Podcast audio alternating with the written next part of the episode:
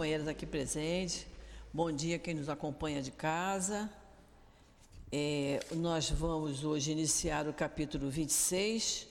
Semana passada nós lemos o item 1, mas por causa da hora nós paramos ali. Então hoje nós vamos ler novamente o item 1 como abertura da nossa aula, tá? Capítulo 26, dai gratuitamente o que recebestes gratuitamente. Vamos ler, Guilherme, o item 1. Devolvei a saúde aos doentes, ressuscitai os mortos, curai os leprosos, expulsai os demônios, dai gratuitamente o que recebeste gratuitamente. Mateus 10, 8. Isso. Então vamos fazer a nossa prece. Vamos fazer a nossa prece para nós começarmos o nosso estudo de hoje, tá? Querido Jesus, querido Emanuel, patrono do nosso curso, querido Altivo, espíritos amigos que trabalham aqui no nosso CEAP, na nossa casa de amor, estamos aqui reunidos para mais uma manhã de estudos em nossa casa, Senhor iniciando pelo Evangelho. E te pedimos, Senhor, que nos envolva sempre com teu manto de paz, de equilíbrio, para que possamos tirar muito proveito de tudo que for analisado nesta manhã. Pedimos a tua permissão, querido Jesus, a permissão desses espíritos amigos e a permissão de Deus, nosso Pai, para iniciarmos a nossa aula do Evangelho da manhã de hoje. Graças a Deus. Graças a Deus. Então, nós vimos aqui, só por curiosidade, nesse capítulo, é, Mateus, é, capítulo 10, versículo 8. Só para a gente ver que nós já vimos como é que é a, a, a didática de Kardec, né? Kardec, lá, espera aí que eu vou achar, viu? Que eu tenho marcado aqui. Lá no capítulo 25, que foi o capítulo anterior, Kardec usou Mateus, capítulo 10, de 9 a 15. Então, olha que coisa interessante, né? Ele, no capítulo 25, ele usou capítulo, Mateus, capítulo 10, Muito. de 9 a 15.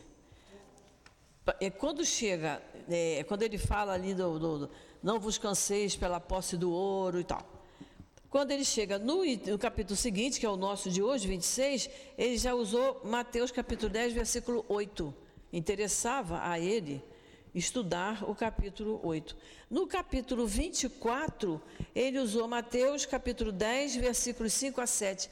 Então, está vendo? Ele, ele mudou a, a, a sequência de versículos de acordo com o que ele achava que interessava para nós. Gente, isso é só para a gente observar a, a, a didática do nosso companheiro Kardec, nosso mestre querido, que teve um trabalho grande de fazer isso para ajudar o nosso entendimento, né? Então, isso aqui, como nesses outros capítulos que nós mostramos agora, o título é Os Doze Apóstolos e Sua Missão. Então, no capítulo anterior, quando ele diz: é, quando for numa casa que não for bem recebido, sacudir o pó dos pés e saia. Ou seja, não, não leve mágoa, não leve rancor. Eram as recomendações que ele fazia aos apóstolos. E nesse aqui, no capítulo que nós vamos estudar hoje, ele diz: é, devolvei a saúde aos doentes, ressuscitai os mortos, curai os leprosos, expulsai os demônios. Tudo isso os apóstolos poderiam fazer se tivesse a fé robusta, né? Isso que ele estava dizendo. E, mas ele recomendou: dai gratuitamente o que recebestes gratuitamente. Ou seja, não cobrem o serviço de vocês, o trabalho de vocês de espécie alguma. Não cobrem, certo? É isso que ele estava passando para os apóstolos. Vamos ver o 2? Isso é uma referência clara que em nenhuma circunstância a bondade pode ser cobrada. Né? Nenhuma circunstância. Em nenhuma circunstância. Provavelmente naquela época algumas pessoas já faziam isso, né? Cobravam prece, cobravam para fazer sei lá o quê. Já devia ter isso, né? Já devia ter, como tem até hoje, né? Como tem, como tem até hoje.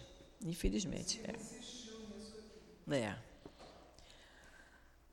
Vamos ao 2? Vamos ao 2. Dai gratuitamente o que recebeste gratuitamente. Disse Jesus a seus discípulos. Olha, uma coisa interessante. Na Bíblia, o título é Os Doze Apóstolos e Sua Missão. Aqui ele diz que Jesus falou aos discípulos, porque Jesus falava de modo geral. Então, todos que acompanhavam Jesus eram os discípulos. Os doze eram os apóstolos. E eles eram apóstolos, também eram discípulos, estavam aprendendo com Jesus. Mas os, nem todos os discípulos poderiam ser apóstolos. Apóstolos são só os doze que ele escolheu. Mas é que às vezes tem um, a gente fica assim, eram apóstolos ou eram discípulos? A recomendação era direta para os apóstolos. Mas ele recomendava aos discípulos, porque muito discípulo ali também tinha mediunidade. Muito discípulo ali poderia curar uma pessoa doente. Então ele dizia para todos, não pode cobrar, né? E com essas palavras determina que não se deve fazer, que não se deve pagar por aquilo que a nós mesmos nada custou. Isso. Ora, o que eles haviam recebido de graça foi a faculdade de curar as doenças e de expulsar os demônios, isto é, os maus espíritos. Esse dom lhes havia sido concedido gratuitamente por Deus, para o alívio daqueles que sofrem e para ajudar na propagação da fé. E Jesus lhes recomendava que não o transformassem em um meio de comércio, nem em objeto de especulação, nem em um meio de vida. Está vendo? E nem objeto de especulação, né? nem um objeto de exploração. Né? A cobrança seria um objeto de exploração. Então, ele aqui está dizendo que esse dom foi, foi transmitido, foi doado direto por Deus. Né? Mas Deus, mais uma vez, iluminou Jesus para ele escolher aqueles doze apóstolos. Eles foram realmente escolhidos para poder ter todo esse, esse, esse dom que eles poderiam usar se tivesse a fé como Jesus tinha, né? E quando, quando você alivia os que sofrem, isso realmente é uma propagação da fé. Quando a gente diz a uma pessoa, né, estava passando muito mal, estava se sentindo mal, aí você fez uma oração, se acalmou, lembrou que lá na caixinha de remédio tem um remédio para aquela dor, né? Lembrou de pedir aos bons espíritos que lhe curassem.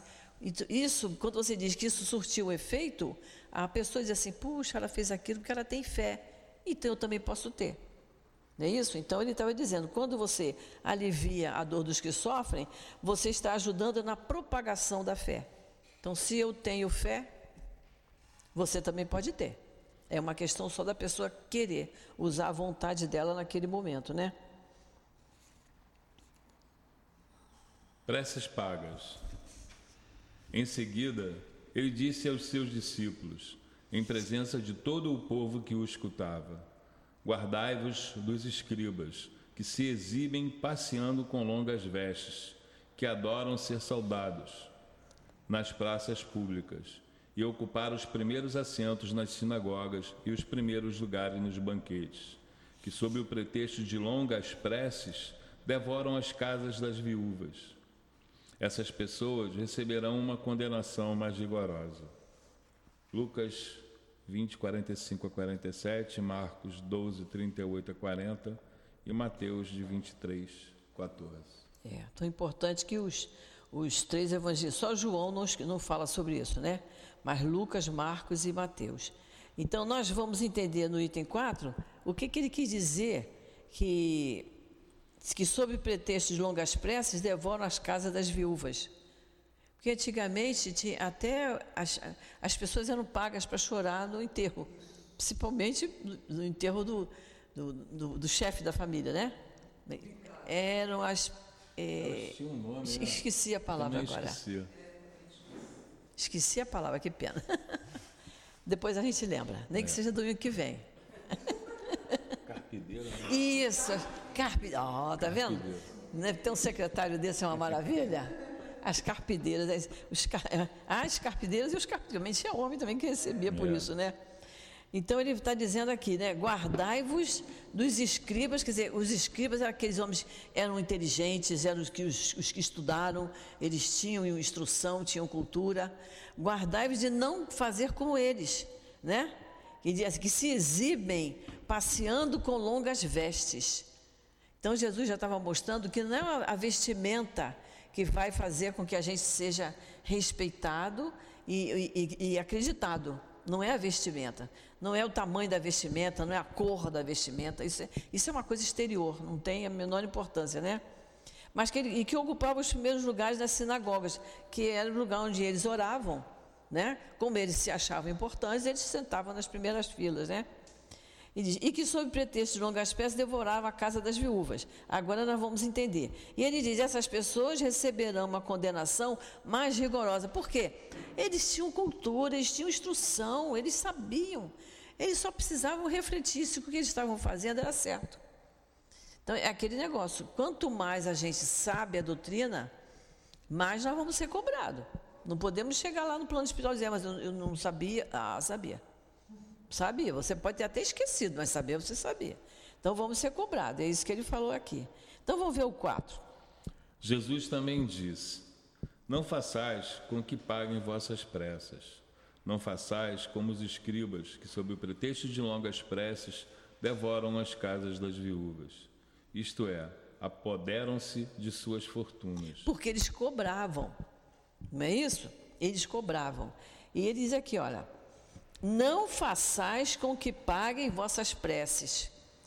E a gente, até hoje, a gente tem isso, né? Morre uma pessoa querida, você vai pedir para fazer uma prece, um ritual de acordo com a, com a religião, mas aquilo tem um preço, né? Faz a missa na igreja. É, pois é, então você pode ser, se for, se for uma prece só para uma pessoa, é um preço. Por isso que agora tem a prece que é comunitária. Porque aí bota logo 10 desencarnados ali, divide a despesa por 10, está mais barato. Quer dizer, é uma coisa que deixa a gente até meio chocada, né? Porque a gente sabe que aquilo não é. E, e choca.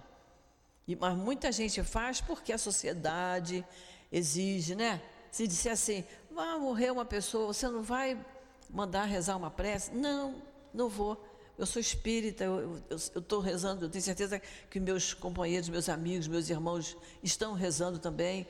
Isso para nós já é suficiente. Mas para a sociedade, a primeira coisa é que as pessoas começam a telefonar. Quando é que vai ser? É de sétimo dia, de trigésimo dia. Então ele está dizendo aqui bem claro: não façais com que paguem vossas preces. E também quando ele fala que, sob pretexto de longas preces, devorava a casa das viúvas, ainda tem mais essa: a pessoa é, vai mandar rezar, fazer uma prece, aí enfeita a casa religiosa, né? Bota tapete, bota luzes, bota flores, bota. Cada coisa tem um preço. E no final você está pagando um dinheirão, quando seria muito melhor você dar uma cesta básica aqui para casa. Muito mais útil, né? Vamos lá. A prece é um ato de caridade, um impulso do coração. Fazer pagar a prece que se dirige a Deus por outra pessoa é transformar-se em intermediário assalariado. Intermediário assalariado. Como é que eu posso fazer uma prece para uma pessoa que desencarnou e cobrar por aquilo que eu estou fazendo? Não é? É isso é o caso sério. Só para lembrar vocês que na questão das questões é, 660 em diante do livro dos Espíritos é o estudo todo sobre a prece, que é muito interessante. Vou só é, fazer um comentário da 660, 660, Livro dos Espíritos em diante. Lá no Livro dos Espíritos ele fala que a prece tem que constar em é um, um agradecimento, é o pedir, agradecer e louvar. São as três características da prece. Então, louvar, o que, que, é isso? Louvado seja Deus, louvado seja Jesus Cristo. Né? Quando a gente reza o Pai Nosso, Pai Nosso que estás nos céus, santificado seja o vosso nome, nisso eu não pedi nada nem agradeci. Eu estou louvando. Santificado seja o vosso nome. Já estou louvando. Agora, dali em diante, você começa. Venha a nós o vosso reino, seja feita a vossa vontade. Né? Estou louvando. Quando a gente faz uma, uma prece, a gente tem que lembrar que eu tenho que agradecer, de preferência, em primeiro lugar, agradecer por nós estarmos andando, falando, ouvindo, enxergando, né? se locomovendo. Temos muito que agradecer e pedir eu, não é prece longa, eu não preciso fazer uma prece demorada, dois, três, quatro, cinco minutos. Muito especialmente quando é uma prece assim, nós estamos numa casa religiosa, eu tenho que fazer uma prece que todo mundo possa repetir as palavras que eu estou falando. Então a gente, por exemplo, reunião pública, a gente agradece por estar na casa, por ter podido chegar até aqui, por ter sido intuído pelos bons espíritos para aqui estar, agradece o trabalho dos espíritos, pede para que protejam a nossa casa, as tarefas que estão sendo realizadas. Não é isso? Então, a prece feita aqui na mesa, numa reunião pública, tem que ser uma prece que todos possam dizer as mesmas palavras que eu digo, né? Agora, se eu faço uma prece lá na minha casa, eu sozinha, lá no meu cantinho, aí eu vou conversar com Jesus. Ali eu posso chorar, posso me lamentar, né? Posso pedir perdão pelas coisas que eu não devia ter feito, posso agradecer por estar podendo estar ali ainda. Aí é eu com Ele, é eu com Deus, é eu com, com os espíritos amigos. A pessoa que é católica, ela com os santos que ela, que ela tem a devoção. Aí é uma prece particular né? Mas uma prece assim para um, para um auditório tem que ser uma prece curta, que porque prece também demorada, tem gente que vai dormir no meio do caminho. É, tem que ser uma prece curta com esses três aspectos. É, louvar, pedir e agradecer. E isso a gente aprende lá no Livro dos Espíritos, da questão 660 em diante. Então vamos lá. A prece, né? A prece, então, torna-se uma fórmula cujo tamanho fica proporcional ao preço que ela custe. Ora, das duas, uma. Ou Deus mede ou não mede suas graças pelo número de palavras. Se forem necessárias muitas palavras, por que dizer poucas, ou quase nenhuma? Por aquele que não pode pagar. É uma falta de caridade. Se uma palavra é suficiente, as demais são inúteis. Por que então fazer pagar por elas? É uma desonestidade. É uma desonestidade. E, é, e aqui está falando, quanto, quanto maior a prece, mais caro fica. Mas, no entanto, é o sentido e o teor da prece que, que importa, né? Então, vamos lá. Deus não vende os benefícios que concede. Por que, então, aquele que nem mesmo é o distribuidor, que não pode garantir a sua obtenção, faria pagar um pedido que talvez não produza resultado. Quem é o distribuidor? É Deus. Por isso que a gente fala na providência divina, aquele que nos provê daquilo que a gente necessita, não é? E, no entanto, você vai pagar para uma pessoa que está fazendo uma prece que às vezes nem, nem conhece quem foi que desencarnou. Você está fazendo uma prece para uma menina que está fazendo 15 anos, também não tem intimidade, não conhece a menina. Então não é uma prece assim com muito sentido, não tem até, não tem muito valor, porque você não, não conhece, né? Então o que eu estou dizendo aqui, né? Deus não pode subordinar um ato de clemência, de bondade ou de justiça que se solicita da sua misericórdia a uma soma de dinheiro. Do contrário, dele resultaria que, se a soma não é paga ou é insuficiente, a justiça, a bondade e a clemência de Deus seriam suspensas. Se a pessoa não realmente se não pagar, não tem. se não pagar, não tem cerimônia, não é? A razão, o bom senso e a loja dizem que Deus, a perfeição absoluta, não pode delegar a criaturas imperfeitas o direito de estipular preço para a sua justiça. A justiça de Deus é como o sol, existe para todo mundo, para o pobre como para o rico.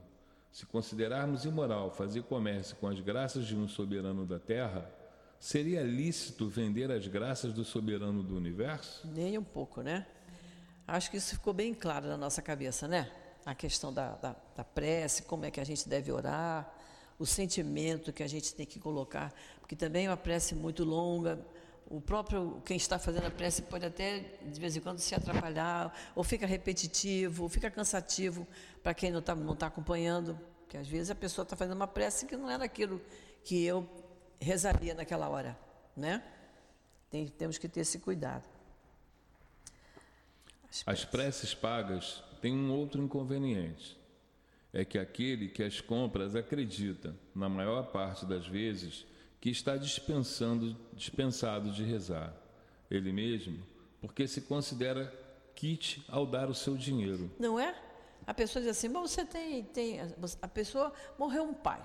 Você tem orado pelo seu pai? Ah, mas eu já mandei rezar por ele, já, mandei, já paguei. Não, mas é você que tem que orar pelo seu pai, né? É você que tem amor por ele, é você que tem amor pelo, pelo seu filho, pelo seu irmão, pela sua mãe, não é isso? É ele que tem. Porque a pessoa diz assim: olha, eu vou fazer amanhã, eu vou fazer uma, uma, uma cirurgia, reza por mim. Ah, a gente reza, não é? É uma caridade, a gente reza. Mas quem vai passar pela cirurgia é o principal, ele que tem que rezar, né? Antes de, de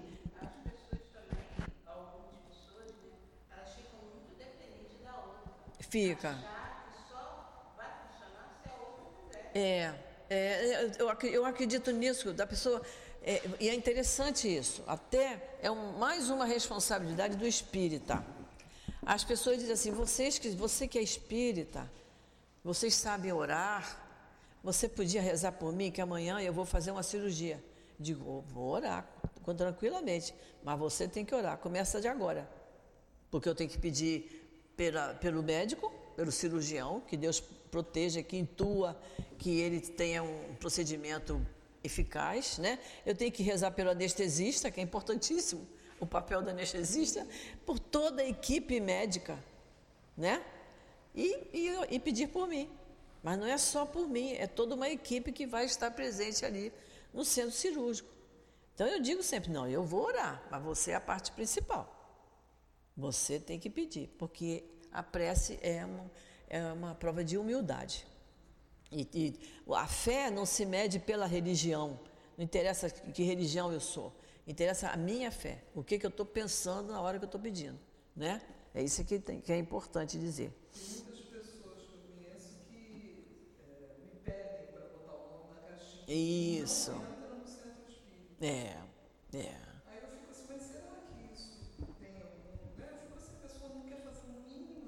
o mínimo esforço. É. Você precisa orar, você é. mesmo. É. Vai até lá, assiste uma palestra. É. Ah, não, aí eu fico assim. É, não, ela não está fazendo a parte dela. É, porque na, na realidade a vida ainda está um pouco confortável. É, não né? quer sair do conforto dela. É, aí, não quer sair. É. Quando a dor chegar, ela vai buscar. É. Ela já sabe qual é o caminho. Né? É. É, então parece, às vezes, é, que a gente está a gente está fazendo umas recomendações de muita exigência.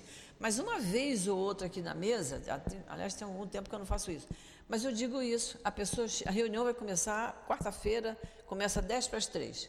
A pessoa chega 3 horas, 3 e 10, 3 e 15, aí fica ali em pé, escrevendo, pedindo, não está assistindo a reunião, não está assistindo o estudo, não fez a oração, Vai adiantar aquilo ali? Vai, porque se o nome que está botando ali merece, né, pela misericórdia divina, ele vai ser atendido. Mas a pessoa que está fazendo aquilo, ela está errada. Porque o papelzinho tem que vir escrito de casa. Eu tenho que ir em casa, ir para um cantinho meu, pegar o papel e o lápis, fazer uma oração, pensar naquela pessoa que eu estou pedindo irradiação escrever o nome dela. Porque a gente bota o nome, a gente bota o endereço, pode botar a idade, pode dizer por que, que eu estou pedindo irradiação, porque ajuda o trabalho dos espíritos. Né? Por exemplo, uma pessoa que tem um problema nervoso, aí bota ali, João da Silva. Vamos ajudar os espíritos? João da Silva tem 25 anos, está tendo. É, como é que a gente fala? Ataque nervoso, né? Está tendo lá os pitis dele bota o endereço dele, bota a idade dele, bota o motivo pelo qual eu estou pedindo irradiação. E também não esquecer que eu também posso pedir irradiação para mim também. Que a gente sempre pede assim para o marido, para o filho, para o vizinho, né? Mas e a gente? Né? A gente também pode botar, bota o meu nome, bota a minha idade, bota o meu endereço e dizer assim, ando muito impaciente, estou muito intolerante, estou procurando melhorar. Sei lá, qualquer, bota qualquer coisa para ajudar o trabalho dos espíritos. A gente precisa ajudar, fazer a nossa parte. Isso é importante. Hein? Eu tenho muita ansiedade. Então, coloca, estou muito ansiosa, mas não esquece, bota seu nome todo, bota o endereço, a gente ajuda, né? É isso acham que os espíritos são mais. Não, pois é. Pois é. Eles sabem não pode, não, a gente tem que ajudar. A gente tem que ajudar, é isso aí. É. Exatamente. Exatamente. Então vamos lá. Sabe-se que os espíritos são sensibilizados pelo fervor do pensamento daquele que se interessa por eles. Mas qual pode ser o fervor de quem encarrega uma terceira pessoa de orar por ele em troca de pagamento? Qual é o fervor dessa terceira pessoa quando delega seu mandato a uma outra? A esta, a uma outra, e assim sucessivamente. Isso não é reduzir a eficácia da prece ao valor de uma moeda corrente? Não é? Quando a gente aprendeu que nós temos que rezar com fé, fervor e sinceridade, né? Honestamente. Eu acho que essa parte que é das preces pagas tem que ficou o dom de coragem que ficou bem bem claro para nós, né? Ficou claro para nós isso, né? Acho que nós já aprendemos isso aí. Então vamos para o item 5. Olha só, o, o título é Os Mercadores Expulsos do Templo. A purificação do templo. Na Bíblia, o título disso é A Purificação do Templo. Aí o Guilherme vai ler e depois eu vou dizer por que, eu estou chamando a atenção disso. Vamos lá, Guilherme. Mercadores expulsos do templo. Em seguida, eles vieram a Jerusalém e Jesus, entrando no templo, começou a expulsar os que ali vendiam e compravam. Derrubou as mesas dos cambistas e os assentos daqueles que vendiam pombos e não permitia que pessoa alguma transportassem utensílios pelo templo. Jesus os ensinava dizendo: Não está escrito que minha casa será chamada casa de orações por todas as nações? No entanto, tendes feito dela um covil de ladrões.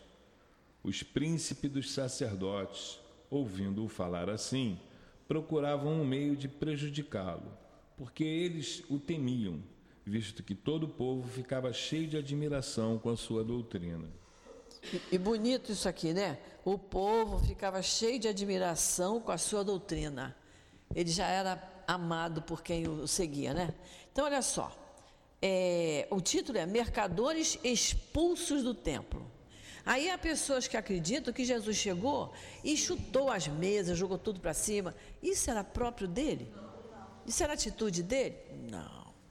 Jesus se indignou de ver que estavam fazendo comércio no templo. Ele não queria isso, não é isso? Então ele diz aqui, quando ele fala aqui, derrubou a mesa dos cambistas e os assentos daqueles que vendiam, derru... isso aqui está na, na Bíblia, foi como foi traduzido. Isso teve várias traduções. Eu acho que pela, pela autoridade moral do Cristo, ele dissesse: pode parar, eu não quero isso aqui. Bastava, bastava pela autoridade moral dele. Não precisava ele jogar a mesa para cima, nem as cadeiras, nada disso. Que muita gente pensa que ele expulsou os mercadores dessa maneira. Mas olha o título da Bíblia: A purificação do templo. Ninguém purifica uma coisa chutando, né? a purificação ele, ele fez com a moral dele, com a força moral dele, que ele impedia que isso, que isso fosse feito, né? E ele diz aqui, é, não está escrito que minha casa será chamada casa de orações por todas as nações? Ele quer que aquele, ele queria que aquilo, aquele tempo fosse uma casa de oração, como a gente quer aqui, como a gente pede aqui, como a gente é, eu aqui da mesa, a gente que senta aqui na mesa observa tem gente que chega, já encosta na parede para poder dormir, bota a cabecinha na parede e apaga, né? Não é isso? Tem gente que levanta de meia, meia hora, levanta, vai lá fora e volta, vai no celular. Tem gente que vai olhar o, o telefone dentro da bolsa. Tem gente que fica limpando a unha. Então, estão distraídos. Né? Aqui da mesa é bom porque a gente observa. Tem pessoas que ficam ligadas o tempo todo ali participando, prestando atenção no que o orador está falando. Mas tem gente que não, parece que veio assim, Aí eu vou, sento lá, escuto a prece, tomo uma aguinha, tomo um passe, pronto, meu dia está ganho. Não é assim, não. A coisa é muito séria. A coisa é muito séria. Então, na, na, no lugar em que a gente faz a nossa oração, isso aqui, ainda mais nós somos espíritas, sabemos que há muitos espíritos aqui. A gente aprende lá no capítulo 28 que nós somos é, protegidos por uma rede de espíritos. é o nosso anjo guardião, o guia protetor, é um espírito familiar, é um espírito simpático. Então nós nunca estamos sozinhos. Você já pensou? A pessoa deve ter uns três ou quatro comigo, três ou quatro com ele, com a, com a Carmen, com o Jorge, com a Maria. Tem uma porção de espírito aqui dentro. Então, o nosso comportamento aqui dentro tem que ser de respeito, de silêncio. A gente não pode chegar aqui e arrastar a cadeira, a gente não pode chegar aqui com uma sacola plástica, fazer aquele barulhão, né? E a pessoa fica procurando um troço dentro daquela sacola plástica que não acaba nunca. Porque aí todo mundo olha, tem alguém com uma sacola plástica fazendo barulho, não é? nós estamos atrapalhando, nós estamos ah, é, incomodando quando a gente faz isso, né? Tem gente que chega aqui, a cadeira está bonitinha arrumada, não está? Chega um centímetro para a direita. Eu não entendo isso, mas sabe? Tem gente que tem que arrumar a cadeira. Não é? Eu digo, gente, a cadeira estava no lugar certo, por que, que tem que dar uma arrastadinha? Certo? Então, é, essa inquietação atrapalha, porque estamos num ambiente que a gente pode usar o termo sagrado. Aqui dentro é muito sério. E eu ainda digo mais: aqui dentro, ó, passando do portão para dentro. O altivo dizia isso para a gente. Quem era médium, que usava crachá, ele dizia: botou o pé no portão ali, de, ali botou o pé para dentro, já bota o crachá. Mas quando sair, tira. Porque pode acontecer alguma coisa desagradável na rua e você não estar honrando o crachá. Então eu tenho que ter, tenho que ter esse cuidado. Mas tem crachá, entrou na casa, coloca. Dona Gracilde, eu acho que é, esse derrubar as mesas dos cambistas ah. e os assentos, na realidade aqui não é no sentido literal, mas porque logo a seguir ele diz que ó, não está escrito que minha casa será chamada casa de orações por todas as nações, ou seja, é, com uma indagação ele fez cair toda aquela mesa que estava formada. É. Ou seja, tudo que ali estava estabelecido, ele, através dessa indagação, ele mostrou a todos os presentes que ali era uma casa de oração. De oração, o objetivo era esse. Dizer, a derrubada, por, é, é, por assim dizer, foi literalmente o argumento dele. O argumento. E não o virar de mesas é. no, no, sentido é. abrupto. Né? Eu, eu, eu é, acho... você, é, então, e você vê. Por que, que você está falando isso? Porque a gente, a nossa doutrina, ela faz a gente refletir, né? Exatamente. Ela faz a gente raciocinar. A nossa fé espírita é raciocinada. Uma pessoa que não tem essa fé raciocinada, que não está acostumada a refletir, lê isso aqui e diz como eu já ouvi isso na televisão. Jesus chegou e derrubou me as mesas. Ele derrubou as cadeiras, derrubou os assentos. E aí você fica, Jesus não podia fazer isso. Não era dele isso. Quando ele proclamava a brandura, a pacificidade, né? Ele, ele proclamava brandura, como é que ele ia fazer um negócio desse? Porque a gente usa essa expressão, pô, fulano chegou aqui, me derrubou, eu estava assim, assim. Ou seja, ele não me jogou ao chão. Não jogou, é. Ele simplesmente... É, é Emocionalmente. É, provocou, é, provocou alguma situação é. Que me tirou é da, da estabilidade que eu, que eu estava. Né? É, pois é, isso aí no nosso dia a dia. Agora, aqui na, na Bíblia, você vê, quando na Bíblia eles colocaram esse título, a purificação do templo já está mostrando que Jesus jamais chutaria mesas e cadeiras, né?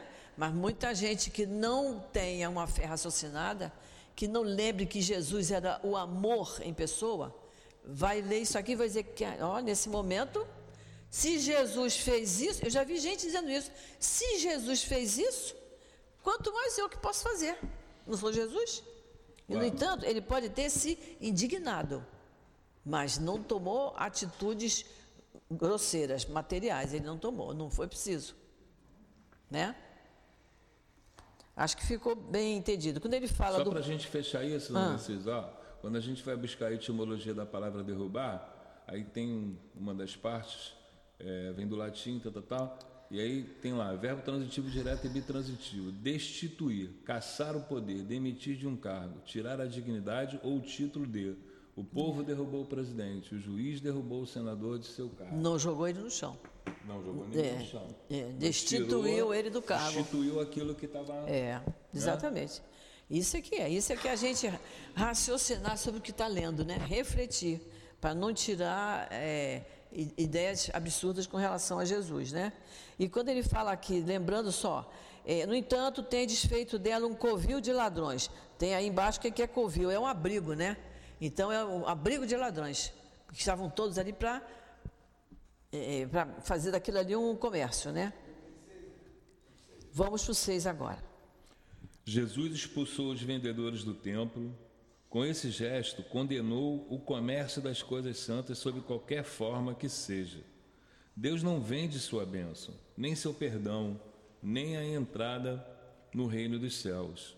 O homem, portanto, não tem o direito de fazer com que tais benesses sejam pagas. Olha só, ele não vende nem a entrada no reino dos céus. Não sei como é que está hoje, mas antigamente tinha uma coisa assim, que a pessoa dava um dinheiro para poder facilitar a entrada no reino dos céus. Tem um lugarzinho lá.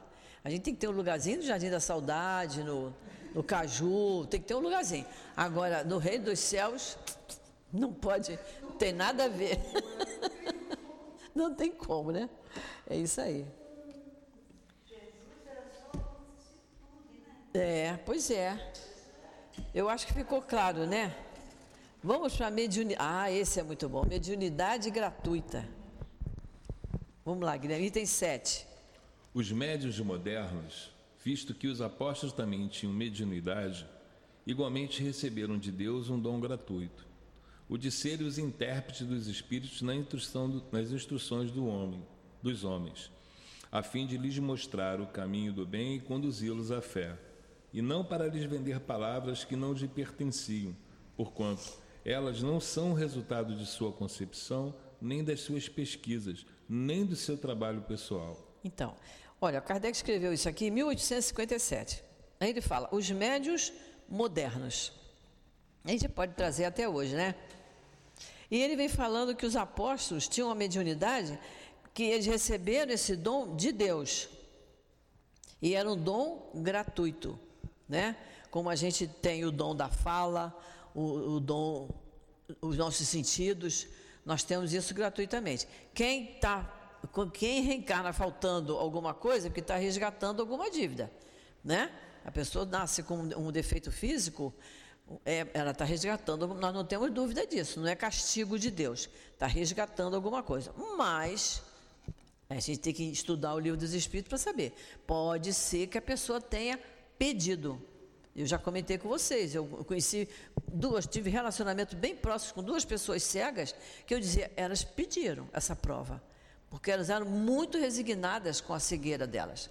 E eram pessoas que conseguiam fazer muita coisa, que tem gente que com os dois olhos funcionando diz, eu não sei fazer, eu não consigo, não tem gente que fala isso?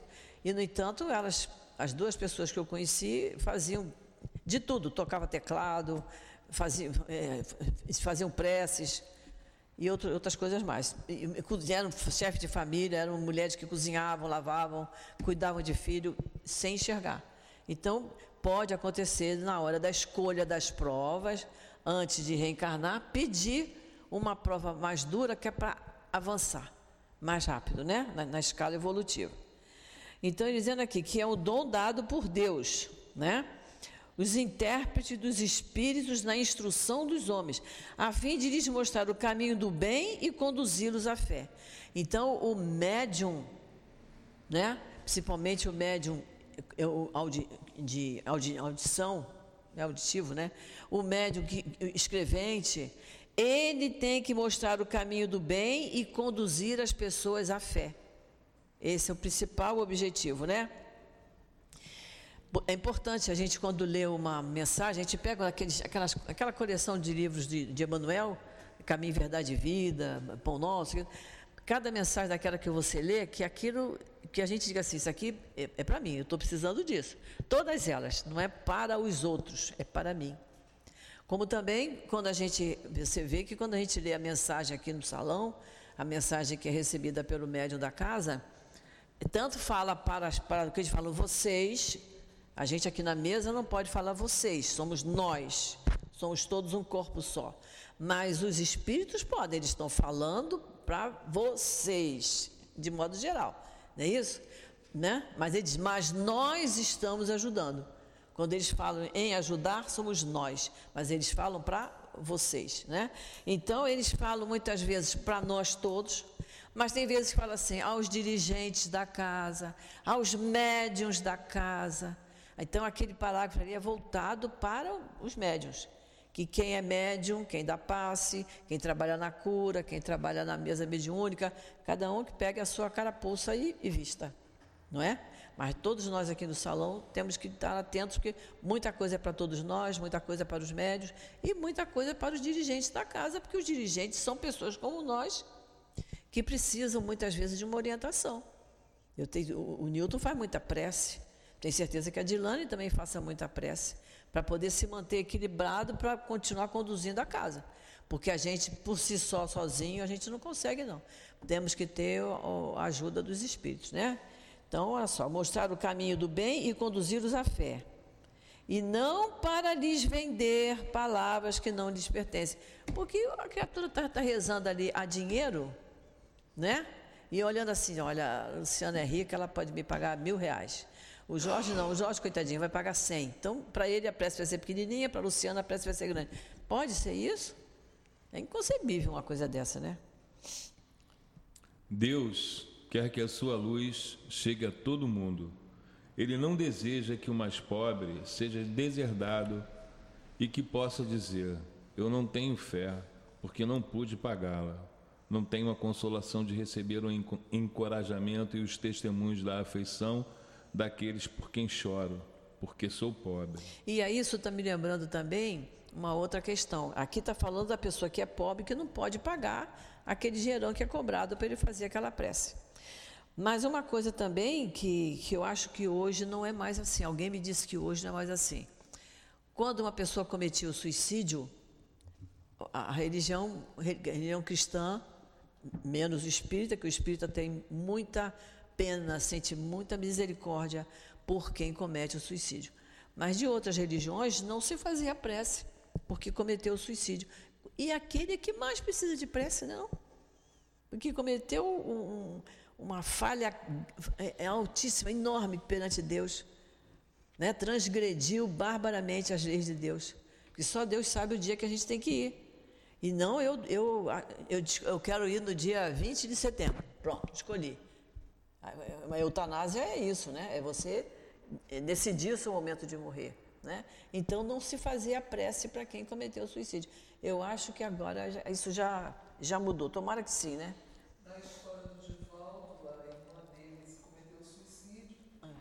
a mãe não pôde enterrar a filha no campo santo, como eles diziam, porque era proibido para quem cometesse suicídio. Ainda tinha isso? Isso era uma coisa que eu já sabia. É. E, e a mãe fica horrorizada de diz para o padre da igreja, que ela sempre ia, ela era É. uma fé. Nunca mais eu boto meus pés aqui. Porque se, se tem que conduzir a fé, afastou da fé. Como que você, Deus não é isso. Ela Não. tinha uma fé muito grande, sabia que Deus, Jesus, Uma coisa dessa. Somos todos filhos de Deus. Ele não vai deserdar um filho por causa disso ou por outro motivo. Mas antigamente era proibido. Era. Você vê o que é a falta de esclarecimento, de sensibilidade, né? Que mesmo que uma coisa não seja dita, não seja explicado, mas a gente usa a nossa sensibilidade para dizer, pô, mas isso está certo? Eu não posso seguir isso, não é? Eis porque a mediunidade não é um privilégio e se encontra por toda parte. Fazer com que se pague por ela seria, portanto, desviá-la da sua finalidade providencial. Isso aí. Podemos ir para o oito, né? Então vamos. Todo aquele que conhece as condições em que os bons espíritos se comunicam, a sua repulsa por tudo, o que seja de interesse egoísta, e que saiba como é preciso bem pouca coisa para afastá-los, não poderá admitir jamais que os espíritos superiores estejam à disposição do primeiro que queira chamá-los a tanto por sessão. O que, que é esse tanto? É o dinheiro. É. né? Os espíritos superiores não, quer, não, admitem ser chamados por dinheiro. Isso é, isso é lógico, isso é, é muito lógico na nossa cabeça, né? O simples bom senso repudia uma tal ideia. Não seria também uma profanação evocar, à custa de dinheiro, os seres que nos, nos, nós respeitamos ou que são queridos? Sem dúvida que se podem obter manifestações dessa forma. Mas quem poderia garantir a sua sinceridade? e aí é que está, né? A gente está sabendo que já que não pode cobrar, se você vai no lugar em que estão cobrando, você duvida da sinceridade da, daquele médium ou daquele espírito, porque pode ser um espírito leviano. A pessoa tem a mediunidade, ela tem a facilidade de, de, de incorporar, um espírito leviano vem e aproveita o momento ali. E diz uma série de, de bobagens, e quem não é esclarecido que está em volta acredita, e pode até fazer uma coisa mais grave, né?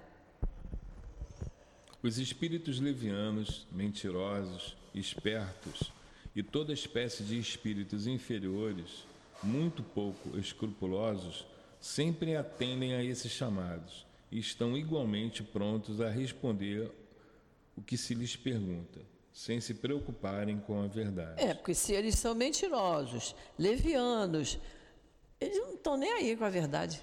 Eles vão falando, vão falando. Portanto, aquele que desejar comunicações sérias deve, em primeiro lugar, solicitá-las com seriedade. Depois, interar-se sobre a natureza das simpatias do médium com os seres do mundo espiritual. Isso também, olha como o papel do médium é importantíssimo. Ainda hoje falamos sobre isso, né, Tiago? Né? Às vezes você, você lembra, não, eu amanhã tenho determinada tarefa na casa espírita, então hoje eu não posso comer isso, não posso comer aquilo não posso ir em determinados lugares, festas, não posso, não posso me agitar, porque você já vai se preparando para receber espíritos sérios, para fazer um trabalho sério. Então ele vem falando aqui, olha, é preciso inteirar-se sobre a natureza das simpatias do médium, com quem o médium se relaciona, os lugares que ele frequenta, o vocabulário que ele usa, as leituras que ele faz com os seres do mundo espiritual. Porque no mundo espiritual tem espíritos, como diz aqui, ó, levianos, mentirosos, espertos, tem. De toda sorte. De toda sorte, né? Que não é porque está no plano espiritual que já ficou, virou santo, tá bom, não tem nada a ver. Ele mantém os erros dele até se arrepender e, quiserem se melhorar, né? Então, o médium que não tem um relacionamento correto, ele abre portas para aqueles espíritos inferiores e que chegam e falam e, e o médium é, transmite aquilo como se fosse verdade. É sério isso, é muito sério. Ora, a primeira condição para se obter a benevolência dos espíritos dos é, bons dos bons, dos bons espíritos é a humildade, o devotamento, a abnegação, o absoluto desinteresse moral e material. Que coisa, né? E aí, gente, a gente não pode deixar de botar como exemplo o nosso altivo, que recebia a mensagem de Antônio de Aquino, Bezerra de Menezes, Inácio Bittencourt, Ivone Pereira, e, e vai por aí fora. Ele recebia, nós temos o, o, o, Centro Espírita Leon Denis tem lá a, a, gráfica, não sei se ainda tem hoje, não tenho certeza, mas nós temos uma quantidade grande de livros só de mensagens que o altivo recebia. Por quê? Porque era humilde, devotado, abnegado e tinha um absoluto desinteresse material, porque uma pessoa que tinha uma vida simples, né?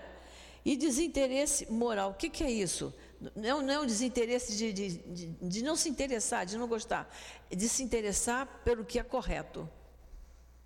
Se, é penetrar na parte moral que seja correta, que vai, que vai melhorar tanto a ele como espírito, como a todos que lidassem com ele. Então nós temos um exemplo de um médium que recebia espíritos sérios. E durante muito tempo a gente fazia estudos assim para medicina espiritual é, e ele ficava horas à disposição do grupo de estudos respondendo as perguntas. Inácio Bittencourt, que era quem fazia o trabalho para a medicina espiritual, lá pelas tantas, depois de também, ele dizia assim: acho que por hoje chega. Ele tinha uma maneira severa de falar. como que diz, já, já perguntaram um monte, já respondi, chega. E aquilo a gente fazia uma apostila grossa com aquilo ali.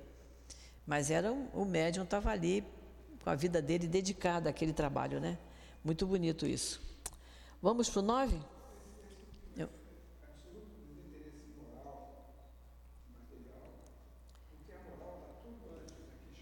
É. Material é fácil de entender, né? Moral é só com interesse na parte é, moral certa, para poder a gente se elevar. Então, o comportamento, é, é o, o, como você age, como você fala, como você se comporta. É o comportamento, que é o que o nosso Evangelho prega desde lá da, da introdução, que ele vem dizendo isso para nós, né? Que é um, é um livro de conduta moral. É. E o comportamento? Em geral. É geral. Ah, é. É. você chega e tem que ser uma coisa. E lá fora ser outra coisa. Não, porque aí você não, pode, você fica sempre naquela coisa, né, balançando, e a gente tem que manter um nível correto. A gente sabe que às vezes a gente é tentado a dizer ou pensar, o, mas a gente diz, eu não posso mais fazer isso. Né? E já a gente consegue controlar. Vamos para o 9? Juntamente com a questão moral, apresenta-se uma consideração efetiva, não menos importante, e que se refere à própria natureza da faculdade. A mediunidade séria não pode ser e jamais será uma profissão, não só porque ficaria desacreditada moralmente e logo associada aos ledores da sorte, mas também porque um obstáculo material a isso se opor, oporia. Ela é uma faculdade essencialmente móvel, fugidia e variável, cuja permanência ninguém pode contar como certa. E a gente sabe de casos assim, né? Teve, já sabemos de médios que até escreveram livros que pintavam quadros, mas tudo era vendido e perdeu a mediunidade. Parou ali. É, é uma. É uma é uma é, é fugidia, é uma faculdade fugidia, quer dizer, hoje você tem, mas se não agir corretamente, amanhã você pode não ter, né? Ela é móvel, fugidia e variável, a mediunidade, né? Ela E, já, só um minutinho, e que jamais poderá ser uma profissão. É, é, é como ele fala aqui, olha, os, ledores da sorte, pessoa que lê a mão, não é? Você vai ler a, a cartomante, pessoa que lê a mão, ela- mas ela cobra, ela não faz aquilo de graça. É, é muito interessante porque não, tra- é, trata, não se trata de uma habilidade pessoal. É. Né? Se, se trata de, um, de uma conexão com o É. espírito que faz. Por isso, por isso que é móvel, né, dona Luciana? Por isso Quando que é móvel. Se não agiu corretamente, é. Quando É os como fins você- são contrários à, à, à bondade, É. né, ela, ela cessa. É, exatamente. Isso, isso é essa mesmo. E quando eles falam isso, a gente se lembra de. é, existem seitas que cobram. E o livro dos médios diz lá: às vezes são médiums mesmo, verdadeiros, só não estudaram, não se prepararam. Eles usam incorretamente a mediunidade. Então, um, um- um ledor da sorte, aquele que lê a mão ou que bota cartas, já o que seja, pode ser um médium. Só que, como ele não se preparou, diz tudo o que está vendo. E pode estar vendo. E o médium que se prepara, ele não vai adiante do que deve falar né? Por exemplo, se a pessoa olhar para mim, o médium olhar para mim e souber que amanhã eu vou morrer, não vai me dizer se vai morrer amanhã. Não, porque eu já vou começar a ficar apavorada desde agora. Não arrumei gaveta, né? Não comprei tudo que eu tinha, não fiz tudo que eu tinha que fazer. Tô falando, não é isso? Não pode. Ele pode dizer assim: você precisa ir ao médico. Você tem ido ao médico? Você está fazendo seus tratamentos? Está se cuidando? Não se não relaxe, não. Continue se cuidando. É, só vai até aí. Só vai até aí. Não pode ir além. Isso é um médium que se preparou para trabalhar mediunicamente. Quem não se preparou, que é o ledor da sorte, que bota carta, búzios, tarô, essas coisas, fala, vai falando. Está vendo? Está vendo. Pode ser, está lá no livro dos médios. Pode ser um bom médium. Só não se preparou. Nós não temos o direito de dizer tudo para a pessoa. Não podemos dizer, né? Além de que o futuro não é previsível. O futuro depende de nós. Não adianta se, se eu não ando de carro, se eu não dirijo, se, o, se um, um médio disser, um, um ledor disser assim, você vai morrer amanhã, um desastre de carro. Eu nem saio de casa naquele dia.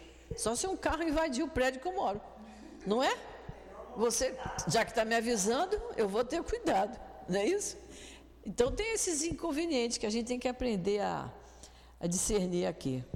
Ela seria, então, para o seu explorador, uma fonte absolutamente incerta, que poderia lhe faltar no momento em que fosse mais necessária.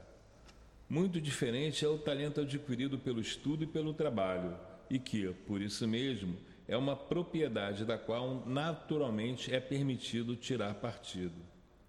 A mediunidade, porém, não é em nenhuma arte, nem um talento, eis porque não pode tornar-se uma profissão. Ela só existe com a participação dos espíritos. Se os espíritos faltarem, não há mais mediunidade. A aptidão pode subsistir, mas o seu exercício está anulado. Assim sendo, não existe um só médium no mundo que possa garantir a obtenção de um fenômeno espírita em um momento determinado. Não tem, porque é o trabalho dos espíritos. Ele diz aqui, ó, é muito diferente de um talento adquirido pelo estudo e pelo trabalho.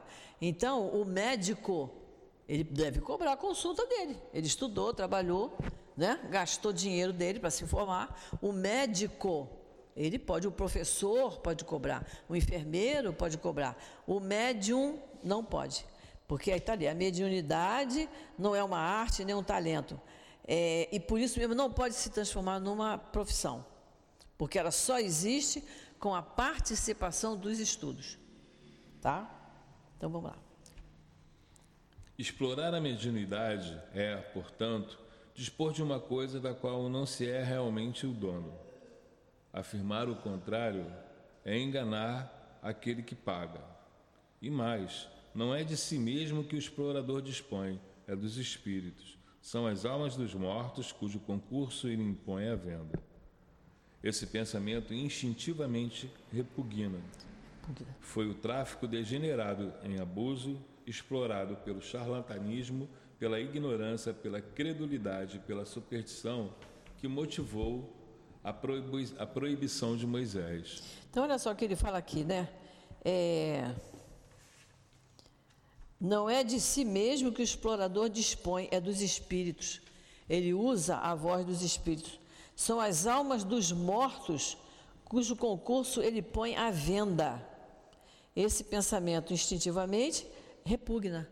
Você fica repugnado quando você é, percebe que o outro é um charlatão. Olha, foi o tráfico degenerado em abuso, explorado pelo charlatanismo, pela ignorância, porque quando a gente começa o bom da doutrina espírita é isso, que faz a gente ler, estudar, raciocinar, né, refletir. E aí, quando você não tem isso, você vai pela, como ele fala, pela credulidade, você acredita.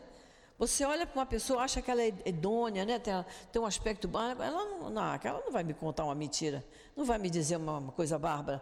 Você não sabe. Vai pela superstição, como tem gente supersticiosa, não é? Quando, quando eu era criança, garota, era muito comum isso.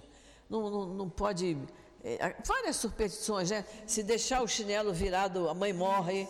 Se varrer, a casa depois de seis horas da noite, a mãe morre. Como a gente não queria que a mãe morresse, a gente olhava o relógio, pô, não pode mais, nem varrer da casa, nem deixar o chinelo virado. Você tem.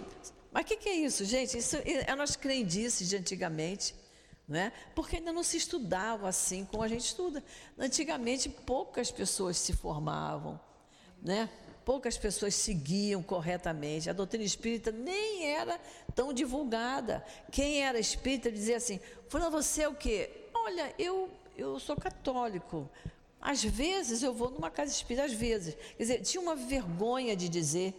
E hoje eu sinto isso. Hoje a gente espírita é mais respeitado mas é pela seriedade do estudo. Só é espírita aquele que faz esforço, como nós vimos lá no capítulo 17.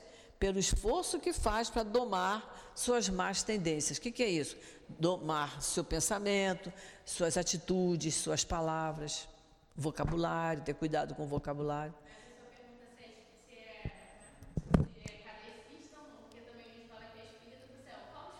É. É, a pessoa quer saber se, é, se você é kardecista, se você é de mesa branca. Ou se fosse mesa branca, estamos roubados, porque a nossa mesa. se é de linha branca, não é? Mas nós somos espíritas, porque estudamos a doutrina espírita, certo? Que nós não temos só o Kardec. Kardec foi que criou, né? Ele codificou tudo, foi, ele foi, foi o iniciador. Mas nós temos a quantidade enorme de livros de outros, de outros espíritos iluminados que passaram para nós, né? Então, o Espiritismo moderno, compreendendo o lado sério do assunto e pelo descrédito em que lançou a sua exploração, elevou a mediunidade à categoria de missão ver o livro dos médios no capítulo 28 e o seu inferno no capítulo 11. Isso. No, no, livro dos médios é a questão 220 em diante. Quem tiver livro dos médios em casa, que nós hoje falamos um bocado em livro dos médios, vale a pena dar uma, uma olhada. Gente, está na hora da aula do Newton, que pena. Ficou faltando só o item, um pedacinho do item 10. Vamos ler rapidinho? Quem também ainda não chegou ali, vamos lá. A mediunidade é uma coisa santa que deve ser praticada santamente, religiosamente. Se há um gênero de mediunidade que requer essa condição de maneira ainda mais absoluta, esse é o da mediunidade curadora. O médico dá o fruto dos seus estudos que fez à custa de sacrifícios muitas vezes penosos. O magnetizador dá o seu próprio fluido, frequentemente até sua saúde. Eles podem pôr um preço nisso. O médium curador transmite o fluido salutar dos bons espíritos. Não tem o direito de vendê-lo. Jesus e os apóstolos, ainda que pobres, nunca fizeram pagar pelas curas que realizaram. Que aquele, pois, que não tem do que viver, procure recursos em outras fontes, menos na mediunidade, e que apenas lhe consagre, se assim for preciso, o tempo de que possa dispor materialmente. Os espíritos lhe levarão em conta o seu sacrifício e o seu devotamento, enquanto que se afastam daqueles que esperam fazer da mediunidade um meio para alcançar melhores posições. É, nós vamos parar. Esse item 10, a gente tem uma coisinha para falar, mas eu não vou entrar pelo horário, não, que já são 10 horas. Semana que vem a gente começa o capítulo 17, é 27, é dia 13, né? É. 13 Dia do dos 8. Pais. Dia dos Pais, é. 13 do 8 de 23. Mas a gente vai dar uma, uma olhadinha no item 10, para a gente falar aqui, que tem uma coisa interessante para a gente falar. Mas vamos deixar para as cenas do próximo capítulo. Vamos fazer a nossa prece para a gente encerrar nosso momento aqui.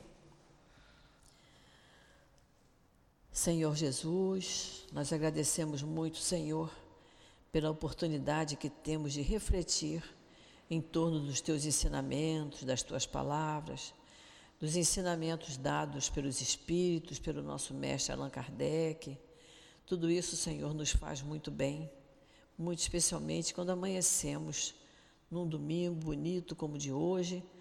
Amanhecemos o dia estudando, Senhor, essa doutrina maravilhosa que nos esclarece, que nos equilibra, que amplia e ilumina nossa mente, nossos sentimentos.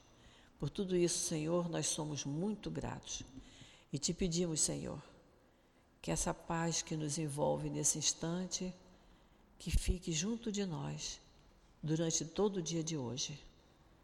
Em teu nome, Jesus, em nome desses espíritos queridos, em nome de Deus, nosso Pai, que pedimos permissão para encerrarmos o estudo do Evangelho da manhã de hoje. Graças a Deus.